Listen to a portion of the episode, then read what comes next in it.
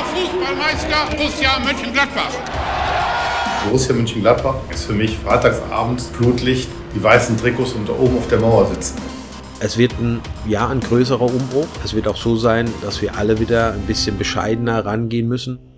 Mitgeredet 46 vor der Länderspielpause. Wir grüßen euch alle. Äh, es ist Samstagmorgen in aller Herrgottsfrühe. Wirklich in aller Herrgottsfrühe. Liegt daran, dass ein, ein Herr hier unbedingt in Urlaub fahren muss. Äh, hallo David. Den Urlaub habe ich mir verdient nach dem 2-0. Ne? Hallo zusammen.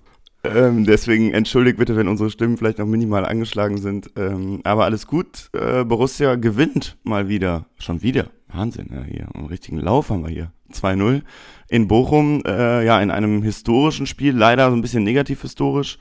Ähm, werden das natürlich jetzt auch ähm, aufarbeiten, aber wollen später auch nochmal auf den Stadionbesuch schauen, auf den Sport, ein bisschen auch dann aufs große Ganze und danken euch allen da draußen erstmal für so, so viele Sprachnachrichten, die wir gestern Abend noch bekommen haben. Ähm, alle schaffen es gar nicht rein, äh, aber viele. Darüber freuen wir uns wie immer sehr und vielleicht auch vor der Länderspielpause einfach mal ein genereller Dank an euch für die Mitarbeit hier. Ja, du sagst es schon, äh, irgendwie ein Abend, der, der ein komisches Ende nahm, was natürlich, also darüber sprechen wir ja gleich, aber was natürlich echt schade ist, weil äh, es endlich mal wieder ein Spiel war, in dem ja, Feuer drin war, in dem richtig, richtig äh, Emotionen drin waren. Ähm, dass es so endet, ja, natürlich, natürlich irgendwie scheiße äh, für, für, für, die, für die Gesamtatmosphäre. Aber ähm, ich habe eben gedacht, gab es schon mal, also ich, ich habe es jetzt nicht im Kopf, aber gab es schon mal zwei Siege, seit wir hier, äh, zwei Siege in Folge, nachdem wir, seitdem wir hier den Podcast aufnehmen? Boah, boah also jetzt überforderst du mich am frühen Morgen mit Fragen hier. Aber wir können ja mal gemeinsam überlegen. Also ähm, nach dem Bayern-Pokalspiel haben wir, glaube ich, gewonnen. Übrigens gegen Bochum. Ah, okay, okay, okay. Aber wenn wir jetzt auf die Bundesliga schauen, fehlt. Das wäre ja genau außerhalb der Bundesliga, ne? Also ja, Bundesliga. Bundesliga. Ähm, warte mal, wir können das ja mal eben schnell nachgucken. Hier wird noch, hier wird noch ge live gegoogelt, würde ich sagen. Ja, ich, äh, ich, ich, ich befürchte, äh, äh, mir kommt es gerade so ein bisschen wahrscheinlich ähm, Dortmund Wolfsburg nacheinander, oder? Oh, unser Freund Marco Rose. Stimmt, da war ja was. Tatsächlich. Das war die, als es mal angeblich wir in eine Phase gestartet sind und danach irgendwie äh, gegen Stuttgart unentschieden gespielt haben und gegen Hertha verloren haben. Juhu. Ja, Hoffentlich blüht uns jetzt nicht ähnliches. Also genau, als wir, als wir unsere erste Serie gestartet haben. Ja, ja gut, aber das war dann, dann, dann, ja, dann ist es natürlich äh, schon mal, schon mal vorgekommen, aber das war ja dann irgendwann im letzten, Ende des letzten Sommers. Also, es ist schon eine Weile her. Ich glaube, so viel können wir festhalten. Ende September war es. Und äh, das macht ja dann jetzt Hoffnung für die Spiele gegen Mainz, Fürth und Köln. ja, ja, ja. aber äh, es muss sich ja nicht alles wiederholen. Alles Negative. Lass uns, bevor wir jetzt über den äh, Becherwurf sprechen, eine ganz kurze 10 Sekunden Nachricht einspielen von unserem Freund Esser. Ich musste ziemlich schmunzeln. Ja, moin Jungs, der Esser hier. Ich fand das Verhalten der Bochumer Fans einfach nur becherlich. Ja, schönen Abend noch. Oh, oh, oh. Ja, danke, Esser, äh, für den Witz am frühen Morgen. Ähm, aber ich würde sagen, dann, dann, der Folgentitel steht ja dann, oder? Hat er sich absolut mit qualifiziert und ähm, ist hiermit gebongt. Dankeschön. Da müssen wir uns darum schon keine, keine, keine Gedanken mehr machen. Kriegst ein Bier für. Genau so ist es. Und über ein anderes Bier, gute Überleitung, ne? Ähm, müssen wir jetzt sprechen. Kommen wir natürlich nicht drum rum. Es gab den Spielabbruch gestern, nachdem der Schiedsrichterassistent ähm, von einem vollen Bier getroffen wurde. Danach übrigens, das sagtest du eben im Vorgespräch, ich, ich habe es gar nicht gesehen, gab es wohl sogar noch irgendwie einen Feuerzeugwurf oder was ähnliches auf Benzebaini? Ja, wenn man genau sieht, äh, fliegt ein Ding Richtung Benzebaini. Ich weiß nicht, was es war, Feuerzeug, irgendwas kleineres. Ähm, und Benzebaini weicht so ein bisschen aus, bückt sich dann, äh, haut das Ding dann irgendwie auch hinter die Bande. Ja, will man sich gar nicht vorstellen, was da vielleicht passiert wäre, wenn das ihn auch am Kopf getroffen hätte, keine Ahnung, oder einen anderen Spieler oder auch ein Bochumer kann ja auch sein. Ähm, ja, Fakt ist, äh, das ist natürlich ehrlicherweise ein absoluter Tiefpunkt. Ne? Und ich will jetzt gar nicht einsteigen in diese Weltuntergangsszenarien, die da gestern Abend auf diversen Medien und ja wohl auch bei The Zone gemalt wurden. Ähm, das, das, da sind wir jetzt hier nicht die richtige Plattform für. Aber was natürlich einfach scheiße ist, ist, dass so ein, so ein Vollidiot ähm, dann dafür verantwortlich ist, dass so ein echt super geiles, und dazu kommen wir gleich, so ein super geiles Spiel und so ein super geiler Abend abgebrochen werden. Und jetzt muss man so ein bisschen halt überlegen, ne? Eigentlich musst du die Schiris halt schützen. Da bin ich absolut der Meinung. Und auch wenn ich mal im Stadion gegen den Schiri pöbel, aber du musst die Jungs halt schützen an der Stelle. Andererseits äh, kann es halt eben nicht sein, finde ich, dass ein so ein Typ dafür verantwortlich ist, dass so ein Spiel abgebrochen wird. Und in der Melange befindet man sich jetzt so ein bisschen. Und das finde ich irgendwie auch voll schwierig, so als Stadionbesucher selbst ähm, das zu bewerten. Ne? Weil, keine Ahnung, kannst du immer deine, deine Nebenleute im Griff haben? Nee. Wenn da ein, keine Ahnung, mega betrunkener äh, Typ dabei ist, der sich nicht im Griff hat, kannst du dich auf den Kopf stellen. Ja, also ich glaube, jeder, der schon mal im Stadion war, der wird das wissen. Nee, das, das geht nicht. Also ich meine, wie schnell ähm, muss man jetzt auch mal sagen, das ist gestern, ne, der Schiedsrichterassistent wurde getroffen, aber wie oft haben wir schon im, im Stadion gesehen, dass da ein Becher mal fliegt oder was auch immer.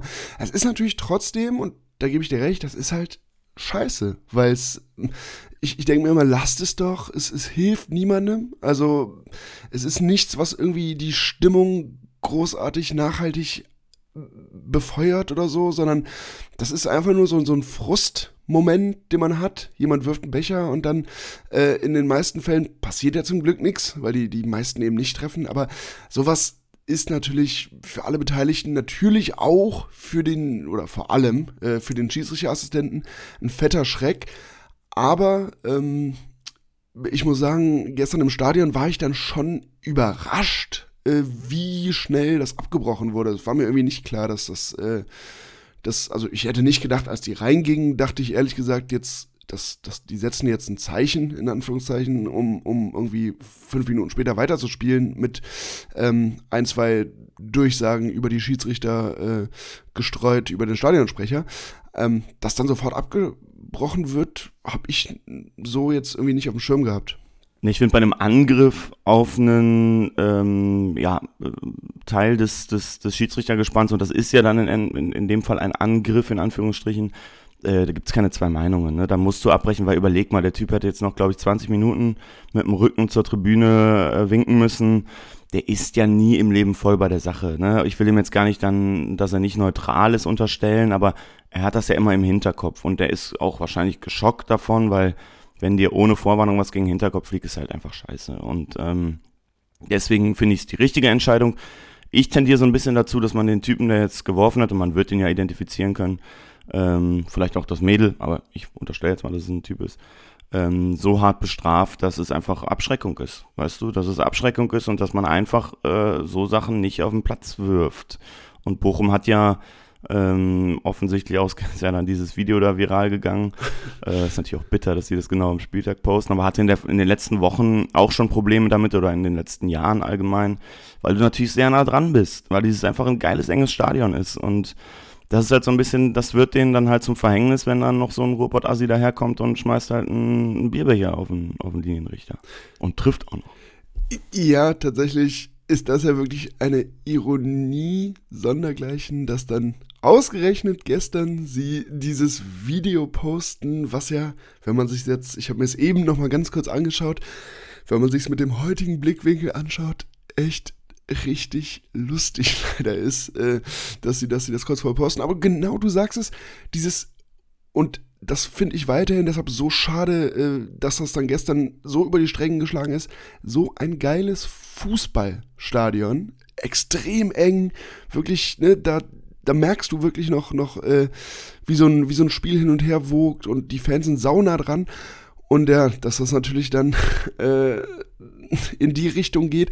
Und sowas wie gestern Abend ist natürlich Wasser auf die Mühlen von all denen, die dann immer sagen, äh, wir brauchen diese neueren Stadien, die sind alle sicher, da ist so ein bisschen, äh, ja, das ist einfach einfacher, die Sicherheit zu gewährleisten ich finde als Fan immer, ja, das, also stimmt, haben wir gestern leider gesehen, aber diese, diese neueren, etwas sterileren Stadien, die alle irgendwie ähnlich aussehen, die haben halt diese reine Fußballatmosphäre, äh, wie das Bochumer Stein, haben die einfach nicht. Ähm, und das dann ausgerechnet so einem Stadion vor den Augen der Öffentlichkeit gestern sowas passiert, das ist natürlich äh, für alle Fußballromantiker so ein bisschen ein Schlag ins Gesicht, ne? Definitiv. Ähm, ich finde diese Bochum-Aktion wirklich so lustig. Lass uns noch mal eben ganz kurz in den, in, ins Ende reinhören. Ich finde das einfach nur, äh, also ist wirklich bitter. Fiege sind nicht zum Werfen, sondern zum Trinken.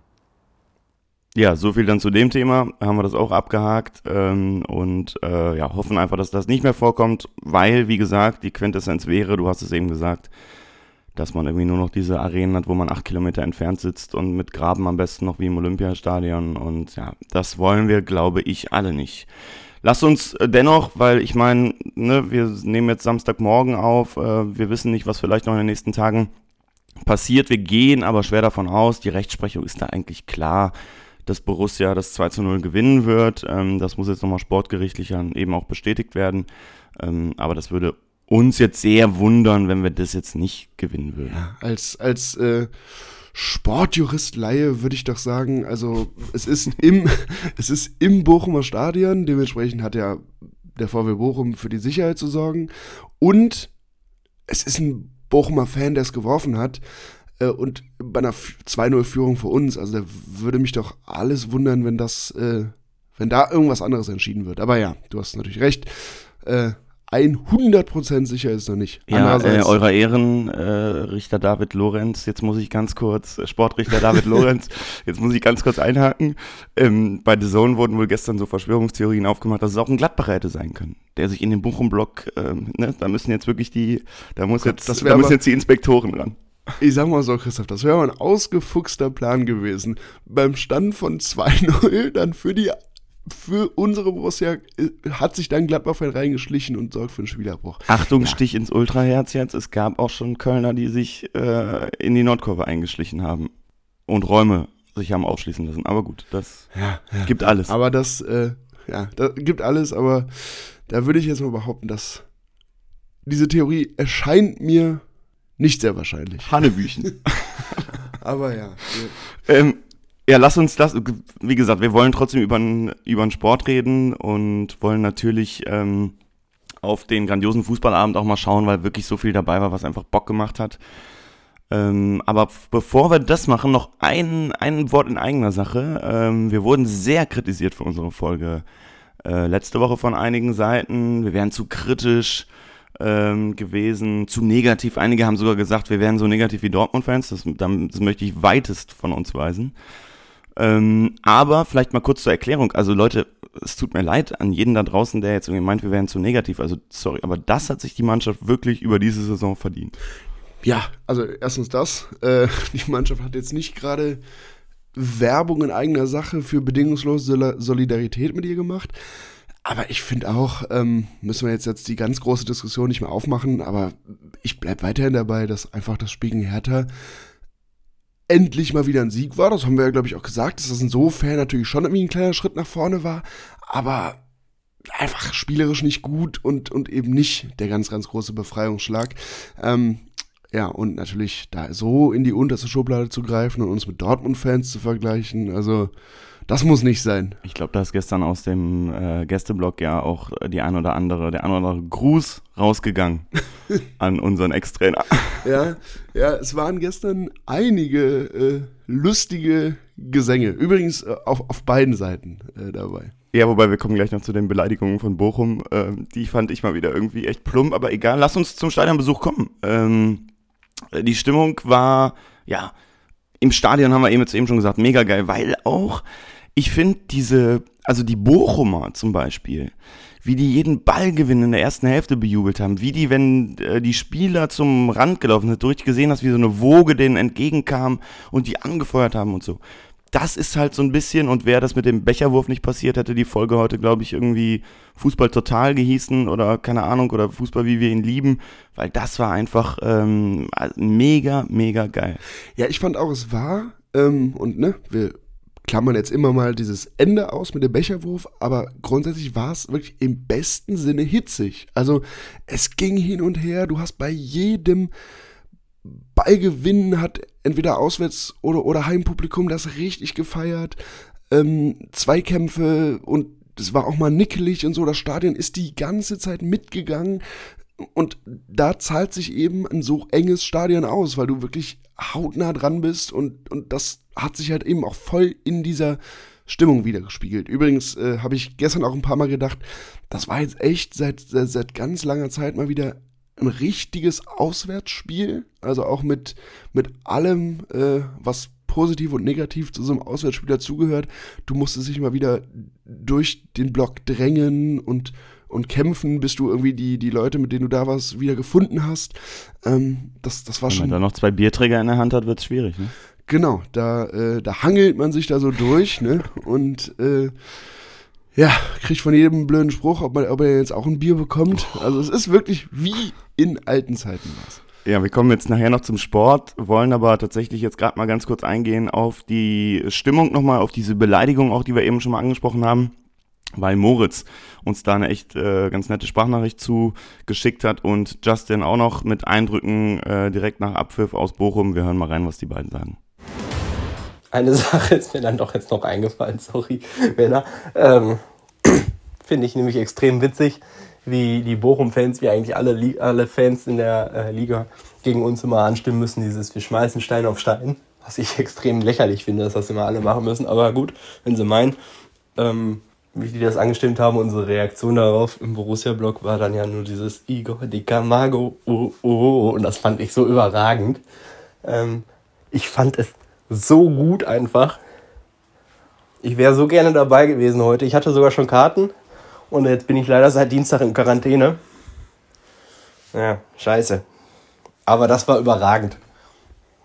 Das musste noch mal raus. Servus Jungs, Blatt und Justin hier aus dem E1-Block, Stehblock. Alter, was soll man sagen? Zweite Halbzeit zwar geil, wobei, was soll man sagen, drittes Viertel war geil. Erste Halbzeit, naja, ein bisschen fragwürdig, aber die Mannschaft hat sich reingefeitet, auf die kann man stolz sein. Ähm, ich würde sagen, Christian Peintinger hat sich für Höheres empfohlen langfristig, aber was danach passiert ist, Alter, das geht auf keine Kuhhaut.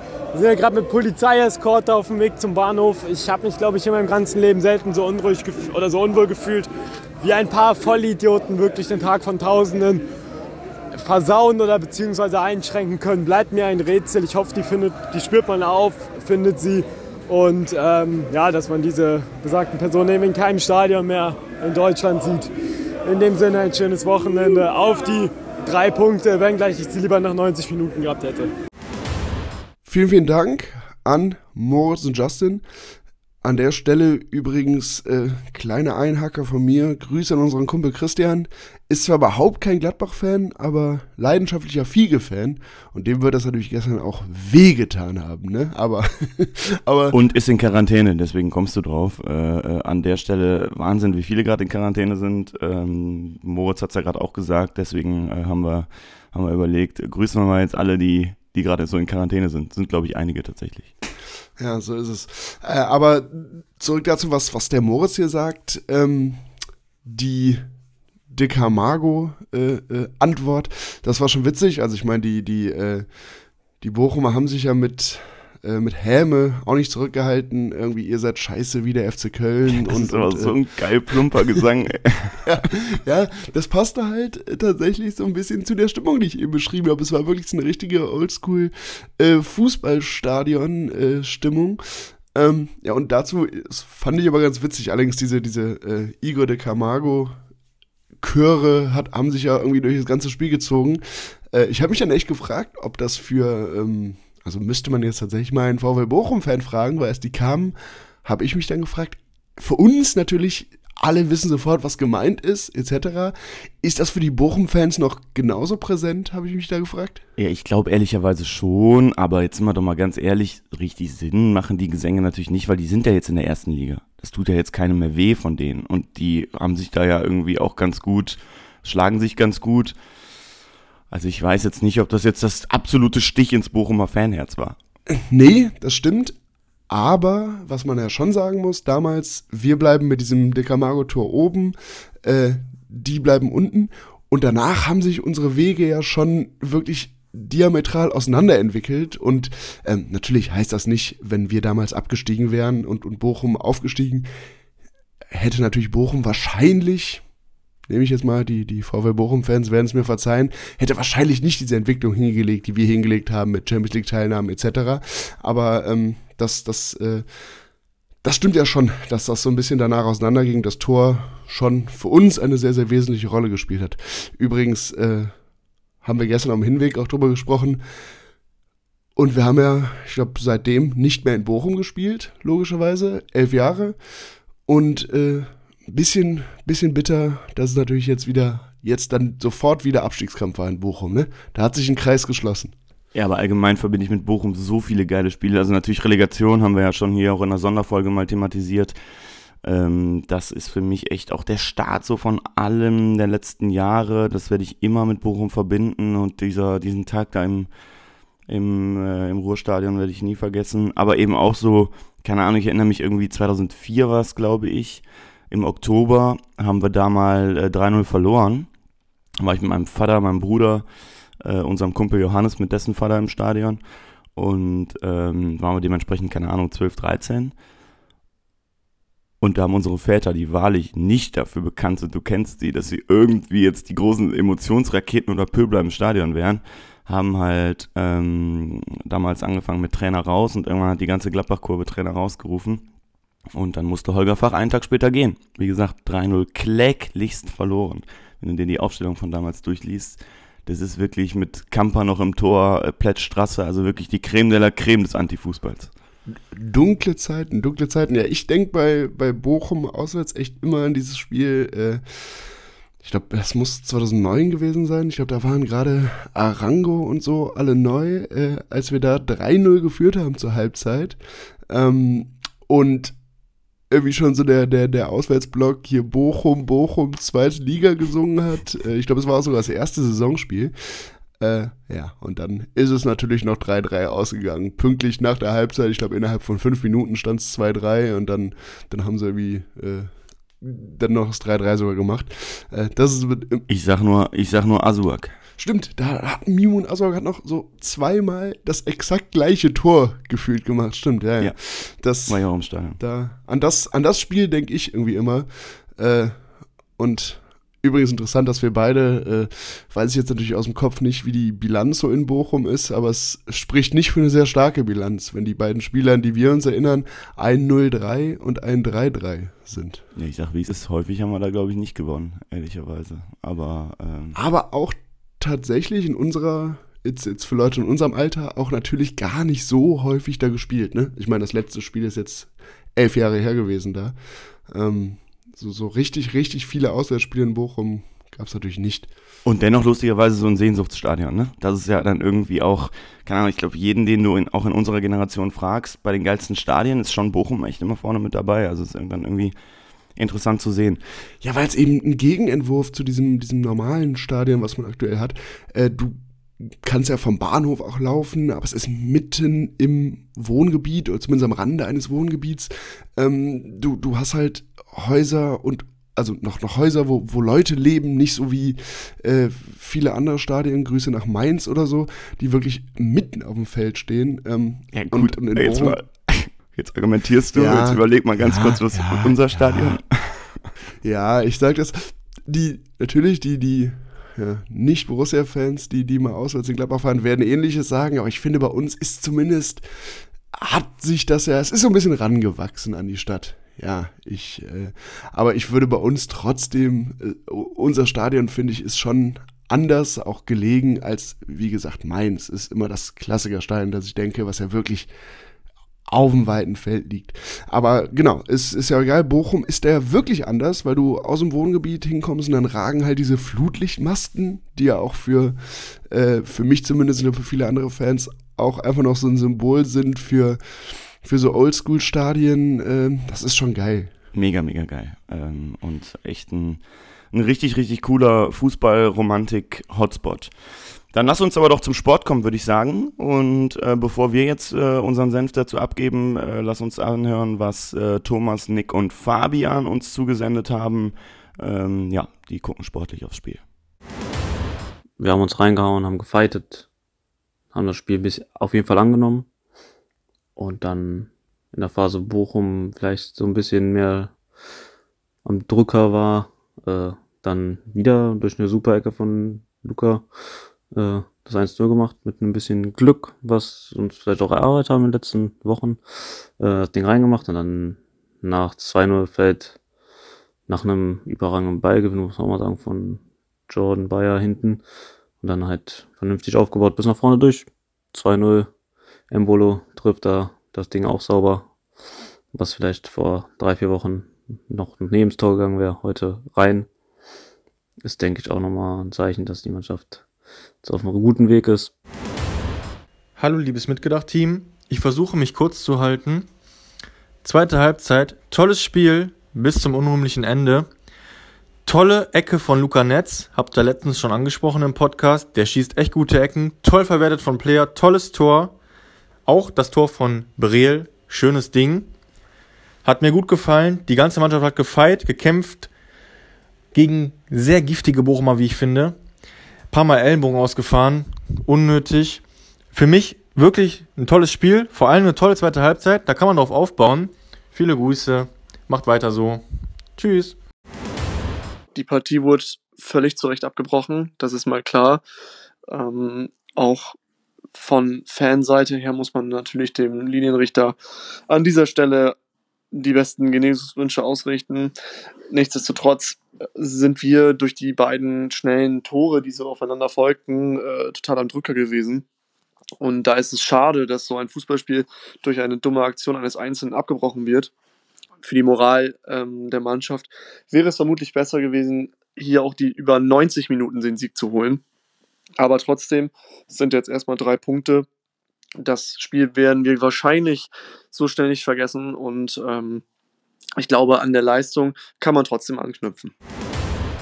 Dankeschön für die drei Sprachnachrichten. Übrigens, ähm, ich glaube, zwei von Ihnen sprechen es auch direkt an. Äh, und das war tatsächlich einer der, der wenigen oder der, der positiven Punkte, die wir letzte Woche schon rausgehoben haben. Die Ecken von Luca Netz. Ähm, freut mich. Äh, es ist extrem wichtig, aber auch, ich glaube, für ihn persönlich gut, dass das dann gleich in der Woche danach zu so einem wichtigen Tor führt. Ist für ihn super gut. Er hatte ja auch noch dann eine Riesenchance irgendwie, als er, glaube ich, einen Abpraller nicht ganz aufs Tor bringt. Also offensiv super. Dann sind wir aber gleich in der ersten Hälfte, können wir mal reingehen. Ähm, und ich sag mal so, Bochum hat in der ersten Viertelstunde relativ schnell eine Schwachstelle bei uns ausgemacht und das war das Defensivverhalten unseres linken Außenverteidigers. Weil wie oft die da hinter, hinter ihn gekommen sind und wie oft er ganz irgendwo anders unterwegs war. Also, ne, klar, der Junge hat Entwicklungspotenzial und muss sich noch entwickeln und ist auch super, dass er jetzt von Anfang an spielt. Das unterstütze ich total. Man sieht aber eben auch, dass er wirklich noch unerfahren ist und gerade defensiv eklatante Probleme hat. Ja, das stimmt, aber bevor man uns jetzt wieder vorwirft, zu negativ zu sein. Alles super. Nee, aber Top-Spieler. Nee, aber im Ernst, äh, das ist ja, also die Schwierigkeiten, die du ansprichst, äh, haben wir alle gesehen, stimmt. Aber umso wichtiger, gerade für so einen jungen Spieler, ist dann natürlich, dass er in so einem Spiel dann trotzdem ein Erfolgserlebnis hat und sich, finde ich, schon auch rausgekämpft und äh, sich stabilisiert hat. Wobei natürlich ähm, einfach auch die, die Gesamtleistung der Mannschaft in der zweiten Hälfte dann schon eine andere war. Ja, wenn du jetzt gerade nochmal die Negativität ansprichst, ähm, vielleicht kurz nochmal da an der Stelle. Ne? Also jetzt können uns Leute natürlich vorwerfen, dass äh, Bochum jetzt auch kein gutes Spiel war, was Hertha ja letzte Woche auch nicht war. Aber letzte Woche gegen Hertha waren so gefühlt zwei tote Mannschaften auf dem Platz, von der wir noch die lebendigere waren. Ähm, und Hertha war ja wirklich, also Hertha war ja mausetot so. Und ich finde halt, der Unterschied zu gestern ist, dass du dich gestern mit der Truppe auch von uns voll identifizieren konntest, weil sie auch gekämpft haben, weil sie dagegen gehalten haben, weil sie ähm, ja einfach Leben auf dem Platz gezeigt haben. Bei allen auch wieder taktischen, spielerischen Schwächen, die auch vor allen Dingen defensiv dabei waren, kommen wir vielleicht gleich noch zu. Und das ist aber halt eine Truppe, mit der ich mich dann voll identifiziere. Dann können die auch schlecht spielen. Dann kann das auch einfach, mh, hm, keine Ahnung, so ein, so ein Fußballspiel wie gestern sein. Aber dann habe ich damit gar kein Problem. Ich habe ein Problem damit, wenn das so ein Spiel ist wie letzte Woche gegen, gegen Hertha, wo ich mir wirklich nachher sage, so, boah, das war halt echt schlecht, ne? Gestern, keine Ahnung, das wird unsere neue Realität vielleicht sein, dass wir gegen Bochum uns zu einem Sieg mühen, auch in den nächsten Jahren. Aber wenn das mit so viel Herz ist und so viel äh, Kampf und Leidenschaft, dann habe ich da gar kein Problem mit. Ganz im Gegenteil, dann feiere ich das extrem. Ja, und na natürlich war auch, auch das gestern keine spielerische Glanzleistung und natürlich für eine Mannschaft, die, die vor zwei Jahren noch Champions League, in der Champions League wirklich herausragende Spiele gezeigt hat. Klar, aber ich finde die Unterschiede, und die hast du gerade schon angesprochen, zum, zum Hertha-Spiel, die waren schon augenscheinlich. Also da war gestern, und da, da gehe ich total mit dir, da hat gestern eine Mannschaft am Platz gestanden, die wirklich das Spiel angenommen hat, die dieses ganze Stadion, die ganze Atmosphäre angenommen hat, äh, sich dagegen gewehrt hat. Natürlich, insbesondere in der ersten Halbzeit, mit wenig Glanz und mit wenig spielerischen Höhepunkten. Aber das braucht es ja auch gar nicht. Also ich meine, wir haben ja hier immer gefordert, die Mannschaft muss jetzt den Abstiegskampf mal annehmen. Ähm, und das hat sie gestern tatsächlich gezeigt, dass sie das dann doch kann oder zumindest äh, in, in, in, in bestimmten Spielen tatsächlich dann auch auf den Platz bringt. Weil das war gestern, das finde ich auch, eine Mannschaft, die einen als Fan mitgerissen hat, ohne jetzt äh, spielerische Wunderdinge zu vollbringen. Ja, also selbst mit einem Tyram konntest du dich ja gestern identifizieren, wenn du die ganzen 90 Minuten dann eben siehst, ne? Weil ich meine, selbst in der ersten Hälfte, wo wir wirklich Glück haben, dass wir nicht in Rückstand geraten, danke nochmal auch da wie mal wieder an Jan Sommer, ähm, bester Mann.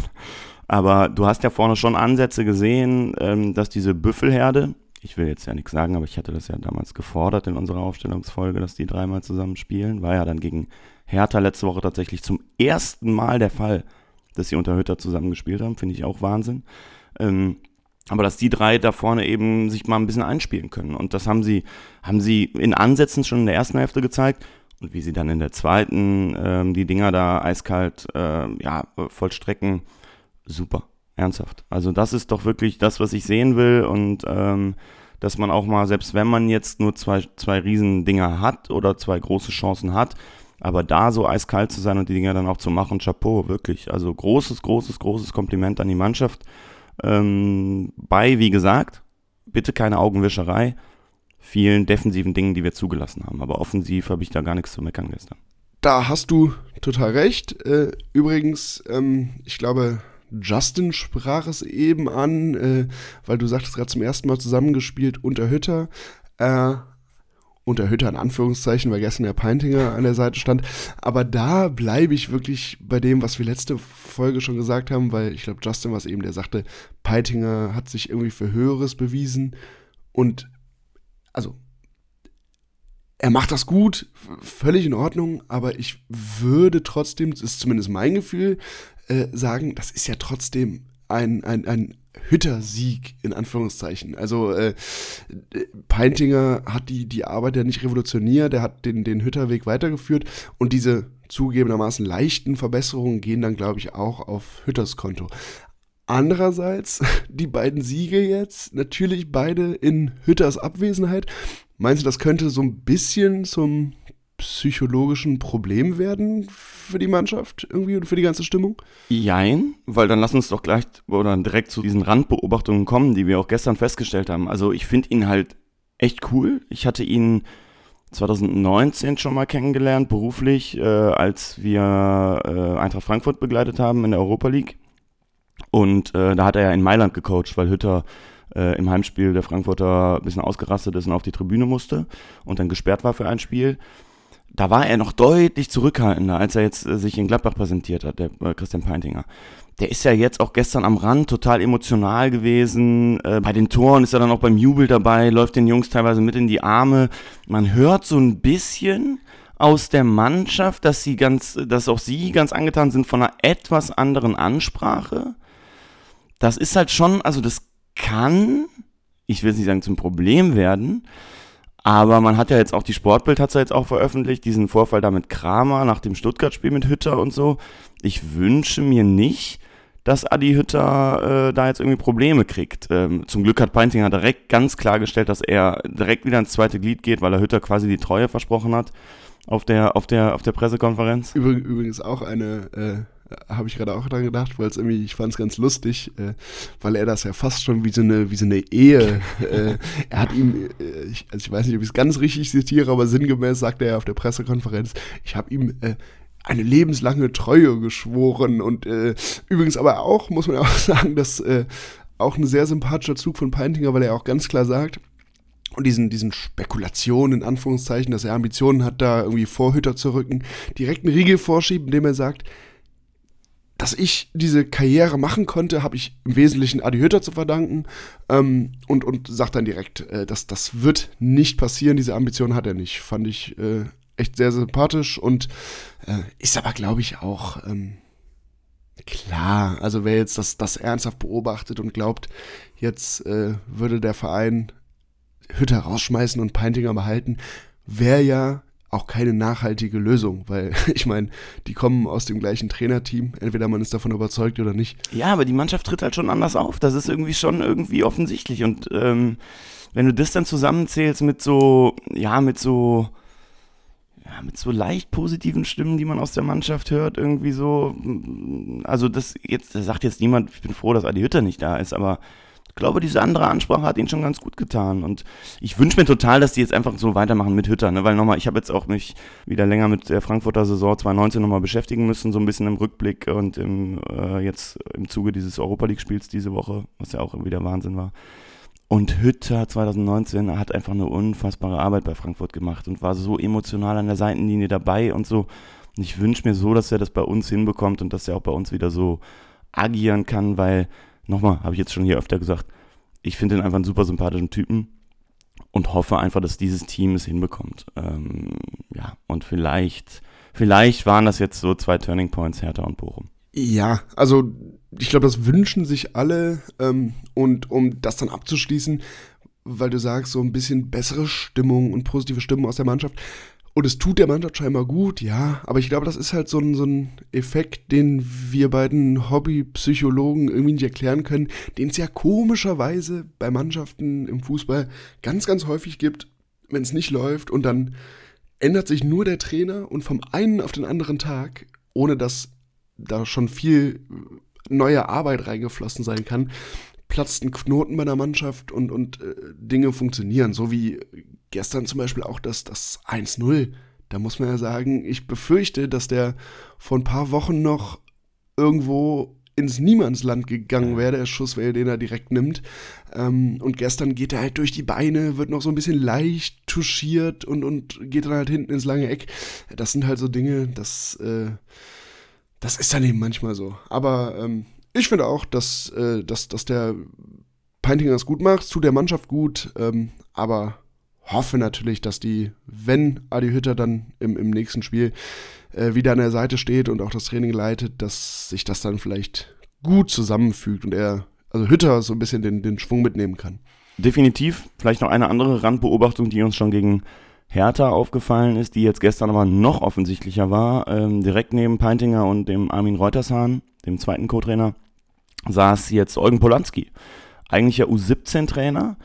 Und man hört aus dem Verein und aus verschiedensten Quellen schon, dass man dem Kollegen Polanski in Zukunft mal mehr zutraut tatsächlich. Äh, ist ja gerade mit der U17 eigentlich so die Mannschaft, die in der Jugend mit am erfolgreichsten ist. Äh, ich glaube, waren lange Zeit Tabellenerster, haben jetzt gegen Köln leider verloren, sind jetzt Tabellenzweiter hinter Schalke, spielen aber wohl einen sehr, sehr guten Fußball. Und Polanski, der diese Woche, glaube ich, Geburtstag hatte, alles Gute nachträglich, ähm, scheint so ein bisschen, ja, ich will jetzt nicht sagen, der, der, der Thronfolger zu sein, aber man scheint ihm zuzutrauen, irgendwann mal auch eine der Profimannschaften zu übernehmen. Ja, und das wäre ja ähm, tatsächlich, habe ich immer schon gedacht, es wäre für, für Borussia halt Wahnsinn, also jetzt völlig unabhängig von Polanski, ähm, mal einen eigenen Trainer in Anführungszeichen auszubilden, ne? so, so, so ein bisschen wie, weiß nicht, ein Tuchel in Mainz, äh, weil das jetzt natürlich sehr, sehr hoch, sehr hoch gegriffen ist, aber äh, du weißt, was ich meine. Ähm, und es scheint so, ja, als ob Eugen Polanski da Vertrauen hat und äh, wäre ja dann vielleicht jemand, den man jetzt äh, im Hintergrund so ein bisschen aufbaut und wenn dann irgendwann noch mal Bedarf besteht, äh, ihn vielleicht in die erste Reihe holt. Fände ich irgendwie eine schöne Geschichte. Na, machen wir uns nichts vor. Das Vertrauen in Heiko Vogel scheint jetzt auch nicht grenzenlos zu sein. Also es hätte schon ein, zwei Möglichkeiten gegeben, ihn in die erste Reihe zu ziehen und äh, ja, auch schon Max Eberl und, und, und die jetzige Führung waren sehr zurückhaltend, würde ich es nennen. Und der Frauenfußball war auch nicht so angetan. Äh, und sagen wir mal, der Weg von Polanski wird dann wahrscheinlich sein, ne, nach allem, was wir jetzt auch mal so gehört haben, oder vorsichtige, an, vorsichtige Andeutung, dass er mal irgendwann die U23 übernimmt und dann eventuell wirklich, wenn ein Cheftrainer mal wegbricht, ähm, sich versuchen darf, wäre dem sehr, sehr sympathischen wahrscheinlich zu wünschen. Und Steffen Korell hat rund um den Abbruch echt viel geregelt, hat man gesehen, später auf den Fernsehbildern. Äh, war irgendwie immer mitten im Geschehen mit dabei. Und äh, unser Erfolgsschneuzer hat sich eher zurückgehalten, hat dafür aber einen flammenden Appell gehalten. Andi hat die ganze Truppe nochmal zusammengerufen nach Abpfiff und da hat der Erfolgsschneuzer nochmal eine richtige Rede gehalten. Also vielleicht wächst auch da jetzt was zusammen. Vielleicht. Eingeschworen hat er die Mannschaft nochmal nach dem Spiel. Für die Länderspielpause. genau. Jungs, in der Länderspielpause ruht ihr euch jetzt richtig aus, ne? Dann greifen wir mal an gegen Mainz führt und vor allen Dingen den FC. Ich bin sehr gespannt. In äh, vier Wochen, fünf Wochen ist Derby. Mal gucken, äh, wo Borussia dann steht. Aber jetzt lass uns doch erstmal noch vor der Länderspielpause und ähm, ja, da werden wir dann auch mal eine Woche Pause machen. Freue ich mich ehrlicherweise sehr drauf ähm, wo Borussia steht in diesem März 2022. Bevor wir das beantworten, äh, nochmal zwei Sprachnachrichten von Benny und von Steffen, die so ein bisschen ja, aufs große Ganze blicken, ausgehend vom Spiel in Bochum. Moin, moin, liebes Mitgedacht-Team, hier ist Benny aus Uelzen. Spielerisch bleibt natürlich noch extrem viel Luft nach oben und trotzdem denke ich, dass wir zumindest den Kampf angenommen haben. Es gab viele enge, eklige Situationen, Zweikämpfe, wo sich die Mannschaft hat nicht hängen lassen. Und äh, somit müssen wir diese drei Punkte dann am grünen Tisch einfach mitnehmen. Sagen wir jetzt 33 Punkte. Normalerweise sollten wir mit dem Abstieg nichts mehr zu tun haben. Vielleicht kommen wir dann doch noch in so einen kleinen Flow rein, um einfach die Saison bestmöglich abzuschließen und noch ein bisschen Selbstvertrauen zu tanken und vielleicht den einen oder anderen Spieler doch noch davon zu überzeugen, in Gladbach zu bleiben. Ich wünsche euch alles Gute und äh, macht weiter so, macht wirklich Spaß mit euch. Moin, liebes Mitgedacht-Team, Steffen aus Haselünne hier. Ähm, jetzt so eine Stunde nach dem Spiel in Bochum. Ich würde sagen, überspitzt formuliert ist dieses Spiel sinnbildlich für das Motto, was ich mir für die Borussia-Spiele für den Rest der Saison auferlegt habe. Es ist mir ziemlich egal, ob wir dem Gegner spielerisch überlegen waren, ob unser Fußball ansehnlich war, ob wir verdient Punkte holen. Hauptsache ist, wir holen Punkte. Scheiß egal, wie sie kommen. Wir können jeden Punkt mitnehmen, dass wir die Saison irgendwie in einem angemessenen Rahmen zu Ende bringen. Und dass dieser Kader die Saison in, diesen, in einem angemessenen Rahmen zu Ende bringt, weil wir wissen alle, dieser Kader wird im Sommer ein ganz, ganz neues Gesicht haben. Dieser Kader, der uns in den letzten zwei, drei Jahren unbestritten viel Freude gebracht hat und von dem ich auch immer noch behaupte, dass so gut wie jeder Spieler aus diesem Kader fast 90 Prozent der Teams in Europa in Normalform oder in besserer Form besser machen würde. Wie gesagt, es geht jetzt nur darum, irgendwie die Punkte zu holen, dass die Saison in einem angemessenen Rahmen, in einem ruhigen Rahmen zu Ende geht und dann im Sommer werden wir hoffentlich dann in der Saison 22, 23 mit einem neuen Gesicht, mit einer vollen Nordkurve, mit einem vollen Borussia Park, mit vollen Gästeblöcken von voll vom Borussen wieder angreifen. In dem Sinne, Lord Jon, Gruß aus dem Emsland, haut rein. Ganz großes Dankeschön an Benny und Steffen, die ja vieles ansprechen. Einmal Benny ähm, spricht vom Flow aufnehmen, bisschen Selbstvertrauen tanken. Ähm, auch mit Blick darauf, dass man vielleicht dann doch ein, zwei Spieler, äh, Leistungsträger mehr halten kann, als es viele befürchten. Ähm, schauen wir mal. Äh, ja, zu wünschen wäre es natürlich, ähm, ich glaube, die nächsten Wochen werden dann wirklich zeigen, ob das äh, wirklich eine etwas nachhaltigere Verbesserung ist, die wir jetzt in den letzten zwei Spielen gesehen haben. Ähm, oder ob wieder auch ein paar mehr Dämpfer kommen.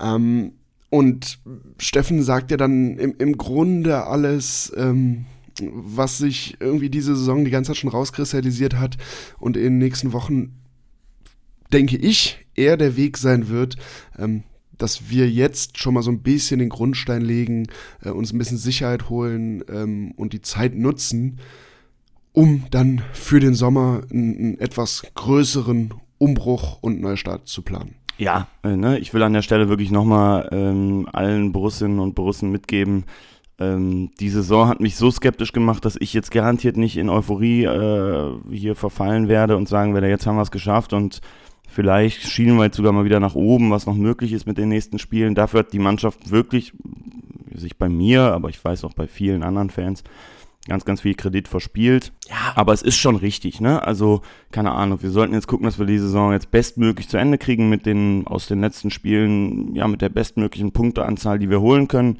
Vielleicht kommt man jetzt in den Flow rein, vielleicht gibt es jetzt auch wieder zwei ganz, ganz bittere Rückschläge, aber wichtig ist die neue Saison. Und man, wir haben es ja jetzt auch in Bochum gemerkt, mit einem vollen Stadion, mit einem vollen Gästeblock, äh, gegen Mainz in zwei Wochen wieder mit einem vollen Borussia-Park. Äh, da muss man sich einfach drauf freuen und äh, ja, das einfach mitnehmen, genießen, dass es wieder geht und dann eben eine neue Identifikation und ein neues Zusammengehörigkeitsgefühl schaffen, dass wir 22, 23 äh, als Borussia-Familie wieder angreifen und ähm, gucken, was dann möglich ist. Mit einer hoffentlich spannenden Mannschaft. Corell hat ja jetzt nochmal bestätigt in diesem langen Elf-Freunde-Text, das ist äh, das, was er bei uns schon gesagt hat, ne? dass es Abgänge geben wird, dass sie Geld einnehmen müssen, die Frage ist, wie viel Geld sie einnehmen, wer alles geht. Aber so Spieler wie, keine Ahnung, ja, Benzibaini glaube ich halt nicht, weil er ja schon irgendwie intern angekündigt hat, dass er gerne gehen würde. Aber Hofmann oder so, das wäre schon wichtig, wenn du die halten kannst. Ja, also ich glaube, ähm, auch wenn es einen Umbruch gibt, hast du recht, es ist natürlich trotzdem, oder es gibt natürlich noch mehr Sicherheit, wenn du zumindest zwei, drei Pfeiler, und also Hofmann wäre ja genauso einer, äh, halten kannst, an, um die rum du dann eben eine neue Mannschaft dir zusammenbaust. Ähm, aber ich glaube auch, äh, also wir haben jetzt Schritte nach vorne gemacht und gerade das Spiel in Bochum war, war nochmal ein deutlicherer Schritt nach vorne, aber vor allem eher in Sachen Einstellung und Kampf. Also wer jetzt aus dem Spiel zieht, dass wir jetzt die, die große, das große spielerische Revival ziehen und so, da bin ich tatsächlich skeptisch. Es ist trotzdem fettes Lob an die Mannschaft, haben wir ausgesprochen, aber ich glaube, es sind eben jetzt kleinere Schritte, die wir nach und nach machen müssen und dürfen jetzt eben nicht wieder den Fehler machen, den ich zumindest in der Hinrunde äh, häufig gemacht habe, dass ich immer gedacht habe, so, es lief bisher nicht gut, jetzt haben wir gewonnen und das sind jetzt die drei, vier nächsten Spiele. Ah ja, da können wir wahrscheinlich jetzt mal eine Serie starten und dann sind wir doch wieder oben dran. So, ich, mein Gefühl war, dass die Mannschaft immer so ein bisschen in einem ähnlichen Modus unterwegs war. Äh, aber das, da sollte man nicht mehr hin zurückfallen, weil es ist, wir, wir stehen jetzt da, wo wir stehen. Wir werden nicht absteigen. Hoffen wir mal. Da haben wir, glaube ich, gestern schon einen sehr, sehr entscheidenden Schritt gemacht. Äh, aber wir müssen uns jetzt dann im, im, im, Mittelfeld, im grauen Mittelfeld irgendwie stabilisieren und äh, mit erhobenem Haupt aus der Saison rausgehen und dann eben uns, uns sammeln und äh, die Zeit nutzen. Und da, ähm, du sagst es ja, Steffen Korell, ähm, gemeinsam mit, mit Roland Wirkus die die arbeiten da jetzt dran. Ich nehme mit, wir stehen da, wo wir stehen, finde ich einen tollen Satz von dir. Ja, wo wir stehen, äh, ist ja tatsächlich tabellarisch jetzt ein bisschen schwierig festzumachen aufgrund der Situation. Äh, wir haben jetzt 33 Punkte oder hätten 33 Punkte unter Konjunktiv. Genau, unter dem Vorbehalt, dass das so alles gewertet wird. Wobei, Christoph, machen wir uns nichts vor. Wenn das jetzt heute Nachmittag oder wie auch immer nicht so gewertet wird, wie wir uns das jetzt hier ausgemalt haben, wird die Folge wahrscheinlich auch nicht erscheinen. Aber äh, also wenn ihr das ja, hört, dann hat Borussia die Punkte bekommen. Genau. Wenn ihr das hier hört, könnt ihr sicher sein, wir haben. Ja, wobei, ja, wobei wir werden wahrscheinlich vorm Urteil veröffentlichen. Also da muss ich jetzt nochmal den, den, den Richter Lorenz noch einmal zurückpfeifen hier. genau. Ich, ich darf hier offenbar nicht, äh, nicht als Sportrichter auftreten. Schade. Ja, aber wir hätten äh, vorbehaltlich dieser drei Punkte, hätten wir eben 33 Punkte, wären dann jetzt an Bochum vorbeigezogen, wären dann äh, Elfter, kurz hinter Mainz. Hätte mir das vor der Saison jemand gesagt, naja, äh, keine großen Jubelstürme, aber angesichts der, der, des Saisonverlaufs und da, wo wir vor ein paar Wochen noch drohten, hin abzurutschen, sind wir jetzt, glaube ich, im, im Mittelfeld und äh, müssen eben schauen, dass wir von da aus äh, die Saison souverän runterspielen. Kassieren wir doch nach der Länderspielpause den nächsten ein, würde ich sagen. Also jetzt wird von hinten das Feld aufgerollt und irgendwann jetzt kassieren wir dann die Freunde aus der Domstadt. Naja, schauen wir mal. Wir wollen gar Sechs nicht, Punkte sind es noch. Sechs Punkte. Wir wollen ja von Spiel zu Spiel denken. Das haben wir euch ja äh, damals gesagt und das werden wir auch machen. konsequent, wie wir uns daran halten. Ne? Ja, fast, fast konsequent. ähm, ja, ich würde sagen Länderspielpause. Ähm, ich habe es eben schon mal angedeutet, wir werden Pause machen. Äh, ich bin ja fast so ein bisschen geneigt zu sagen, dass wir uns das verdient haben. Ähm, das heißt, ihr hört uns dann nach dem Mainz-Spiel wieder und wir wollen die Folge nicht beenden, ohne uns einmal zu bedanken an alle, die ähm, ja, uns jetzt heute wieder Sprachnachrichten geschickt haben. Vor allen Dingen aber auch an alle, die sich auf unseren Aufruf letzte Woche gemeldet haben. Das waren echt viele. Wir haben einigen schon geantwortet. Ähm, die sich bei uns gemeldet haben, andere noch nicht. Entschuldigt das bitte. Wir hatten noch ein bisschen was um die Ohren und mussten ein paar Sachen noch klären und melden uns in aller Ruhe in der Länderspielpause bei euch. Aber danke, danke, danke für so viel Zuspruch und Willen bei uns mitzuarbeiten. Ja, ja, das hat uns, uns wahnsinnig gefreut und äh, genau, wir werden dann wahrscheinlich so die, die, die Länderspielpause mal dazu nutzen, uns da zu sortieren und dann äh, melden wir uns auch bei euch. Aber wir haben uns auf jeden Fall sehr, sehr gefreut, äh, wobei wir das ja fast schon erwartet hatten, weil äh, ich meine, nein, aber äh, ich meine, dass das Engagement hier, ähm, wir sagen es auch immer wieder, das, das macht uns Bock, das, äh, das freut uns, dass so viele Leute tatsächlich Sprachnachrichten schicken, aber auch nicht nur Sprachnachrichten, uns auch wahnsinnig lange Nachrichten auf den verschiedenen Kanälen ähm, mit Meinungen schicken, äh, auch mal, mal kritisch, so wie wir das jetzt nach der Hertha-Folge bekommen haben, aber ähm, genau so soll das ja sein. Äh, davon, davon lebt das Ding hier. Das war ja auch so ein bisschen darauf ausgelegt, dass, dass äh, wir als Fans und unter Fans mal so ein bisschen mehr in den Austausch kommen und ihr das hier äh, mitverfolgen könnt. Und daran sieht man ja auch, dass die Borussia-Familie zusammen ja, steht und der doch irgendwie bei allem konstruktiven, bei aller konstruktiven Kritik oder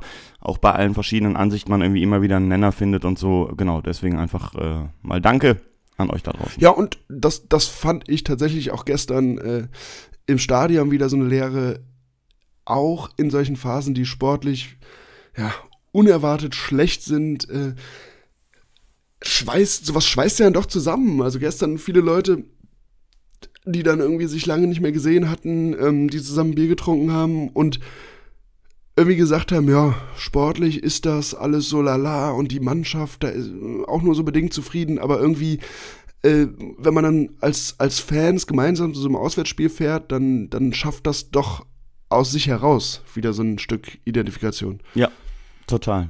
Ich würde sagen, ähm, wir verabschieden uns. Äh, ihr kennt das ganze Spiel, teilt diese Folge, ähm, bewertet uns gerne, weist auf uns hin. Wir freuen uns immer wieder, äh, wie sehr unsere Hörerschaft doch äh, anwächst. Ähm, ja, kritisiert uns, wenn es was zu kritisieren gibt, lobt uns, wenn es was zu loben gibt, äh, diskutiert mit. Das freut uns sehr und vor allen Dingen jetzt genießt die Länderspielpause. Ähm, ja, das haben wir uns, glaube ich, in den letzten Wochen alle verdient, äh, dass wir mal durchatmen können und viele negative Sachen bei sehr, sehr gutem Wetter hinter uns lassen können und allen, die in den Urlaub fahren, lieber David, einen schönen Urlaub. Ja, ich danke dir und genau. Und vor allem bewertet uns bei Spotify und vergesst uns in der Länderspielpause nicht, weil wir hören uns nach dem Mainz-Spiel. Macht's gut. Macht's gut. Ciao. Und wir schließen, wir klammern schön. Jetzt kommt nochmal der Esser, damit der Folgentitel auch gewürdigt wird. Ich fand das Verhalten der Bochumer Fans einfach nur becherlich. Und damit alle Zuhörerinnen und Zuhörer diesen, ich setze ins Anführungszeichen, Witz in der Länderspielpause nicht aus dem Kopf bekommen. Vielen Dank, Esser. Und an alle da draußen. Tschüss.